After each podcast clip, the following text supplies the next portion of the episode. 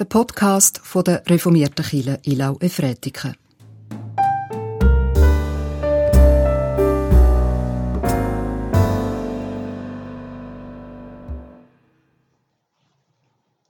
Im Namen von Gott, unserem Schöpfer, seinem Sohn Jesus Christus und dem Heiligen Geist heiße ich Sie ganz herzlich willkommen zum Gottesdienst vom vierten Advent. Mein Name ist Annemarie Geiger.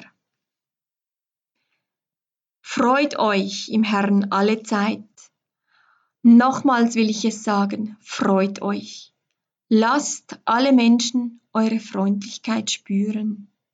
Der Herr ist nahe. Haben Sie das auch schon erlebt? Freude kann schön machen.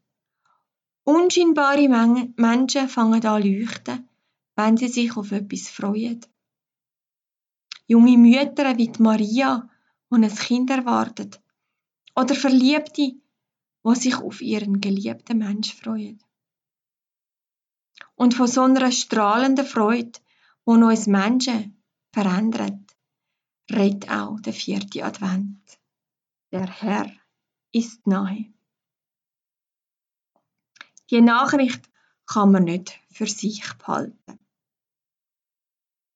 Und genauso wie Maria Gott lobt, Gott, wo ihre Niedrigkeit erhöht und die Mächtigen vom Thron stoßt, genauso können auch wir uns anstecken lassen von der Freude über das göttliche Ja zu uns. Und darin gütiger und schöner werden. Unser Predigttext steht im 1. Mose 18. Es sind Vers 1 bis 2 und 9 bis 15. Und der Herr erschien Abraham bei den Terabinten von Mamre während er am Eingang des Zelts saß, als der Tag am heißesten war. Abraham blickte auf und schaute sich um. Sieh, da standen drei Männer vor ihm. Und er sah sie und lief ihnen vom Eingang des Zeltes entgegen und warf sich nieder zur Erde. Da sprachen sie zu ihm, Wo ist Sarah, deine Frau? Er sprach, da drinnen im Zelt. Da sprach er, Fürwahr, übers Jahr werde ich wieder zu dir kommen. Dann hat Sarah, deine Frau, einen Sohn. Sarah aber horchte hinter seinem Rücken am Eingang des Zelts. Abraham und Sarah waren alt und hochbetagt. Sarah ging es nicht mehr, wie es den Frauen zu gehen pflegt, und Sarah lachte bei sich. Nun, da ich verbraucht bin, soll ich noch Liebeslust empfinden? Und auch mein Herr ist alt. Da sprach der Herr zu Abraham, Warum lacht Sarah und sagt, sollte ich wirklich noch gebären können, da ich doch schon alt bin? Ist denn irgendetwas unmöglich für den Herrn? Übers Jahr um diese Zeit werde ich wieder zu dir kommen. Dann hat Sarah einen Sohn. Sarah aber leugnete, ich habe nicht gelacht, denn sie fürchtete sich. Er aber sprach, doch, du hast gelacht. Liebe Zuhörerin, lieber Zuhörer, alt ist sie geworden, Sarah, zusammen mit Abraham, alt und runzlig und in allem langsam und ruhig. Sie sind zusammen weite Wege gegangen, immer den Anweisungen Gottes hinterher. Sie haben Prüfungen bestanden, Gefahr und Verrat, Hungersnot und bösen Streit. Und nun haben sie sich niedergelassen, hier am Rande der Wüste. Fast alles ist in Erfüllung gegangen, was sie sich erhofft hatten eigenes Land, Vieh und Wohlstand. Sie sind miteinander alt geworden, schon das ist ein Segen. Fast alles ist in Erfüllung gegangen, nur das eine nicht, das Kind, das eigene, von Sarah geborene. Es gibt wohl ein Kind in dieser Familie, Ismail, das Kind Hagars, der Sohn Abrahams.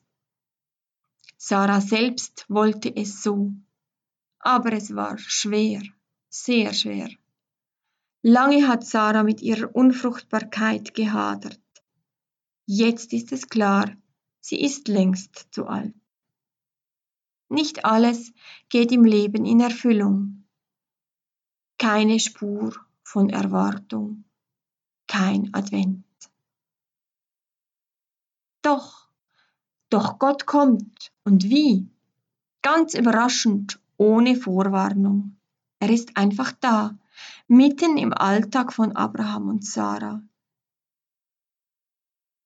Überraschend kommt Gott auch zu Maria in Nazareth, in ihr Haus hinein. Gott kommt auch heute noch zu uns, in den Berufsstress, in unsere Familiensituation, in die Weihnachtsvorbereitungen, in die Unsicherheit, wie es angesichts von Corona weitergeht. Werde ich ihn erkennen? Die Begegnung in Mamre lehrt uns, Gott kommt anders, als wir ihn uns vorstellen. Ist Gott nun einer oder drei? Der biblische Text lässt das bewusst offen, vereinheitlicht die verschiedenen Überlieferungen der Rede von Gott nicht. Gott lässt sich nicht festlegen auf unsere Ideen und Denkmuster. Er ist immer noch einmal anders, als wir ihn uns vorstellen. Hier drei Männer, bei Maria ein Engel, dann ein Kind in einer Krippe. Wir können Gott nicht einordnen. Gott hält sich offen und damit auch uns. Hier kommt Gott in einem Mitmenschen, als Wanderer mit Hunger, Durst und schmutzigen Füßen, angewiesen auf die Gastfreundschaft von Abraham und Sarah. Und bei Maria und Josef in einem Kind, bedürftig. Und heute in der Stimme der Menschen, die in Belarus, Thailand, Hongkong und an vielen anderen Orten unserer Welt nach Frieden, Freiheit und Gerechtigkeit schreien, ist er zugegen. In den Flüchtlingen, die Heimat suchen, in den zahllosen Opfern der Corona-Pandemie, in den Opfern von Krieg und Gewalt und auch in der eigenen Familie, im Freundes- und Bekanntenkreis kann er gegenwärtig sein. Wenn Gott kommt, dann wird Unmögliches möglich. Dann ist viel mehr möglich, als wir uns vorzustellen wagen. Gott befreit uns von Täuschungen. Sarah war überzeugt, die Realität meines Alters ist nicht mehr zu verschieben. In meinem Alter kann ich nicht mehr gebären. Gott enttäuscht sie. Unsere menschlichen Grenzen sind für ihn nicht unüberwindbar. Im Gegenteil, Gott eröffnet Sarah neue Wege. Zuerst einmal den Weg aus ihrer Resignation, dann auch den Weg aus ihrer Demütigung als unfruchtbare Frau. Er macht sie zur Ahnmutter. Und wie reagiert sie? Mit Lachen. Und das ist ein ganz wichtiger Moment. Sarah sagt nicht wie Maria, mir geschehe, wie du gesagt hast, ich bin deine Magd. Aber auch sie reagiert nicht rational, sondern intuitiv. Aus ihrem Innersten, da bricht es hervor. Ihr Lachen, es ist ein Türöffner. Damit bricht ein ganzer Gefühlskomplex aus ihr heraus. Geweint hat sie genug, geglaubt und gehofft auch. Doch jetzt muss, kann, darf sie lachen, man würde es vielleicht besser mit Schmunzeln übersetzen. Zum einen ist es ein ungläubiges Schmunzeln. Ach was, das geht ja gar nicht. Zum anderen ist es ein hoffnungsvolles, erleichtertes, erwartungsvolles Schmunzeln im Sinne von Unglaublich, jetzt darf ich wirklich hoffen? Ich bin überzeugt, Gott schenkt Sarah dieses Schmunzeln, dieses Lachen. Damit öffnet er sich den Weg zu Sarah und ihr den Weg zu ihm. Und er sagt weiter, Sarah, du darfst mir ruhig glauben. Ich komme in einem Jahr, dann, wenn du das neue Leben im Arm hältst. Und so erlebt Sarah ihre ganz eigene Adventszeit. Für uns sind es bis Heiligabend bloß noch vier Tage.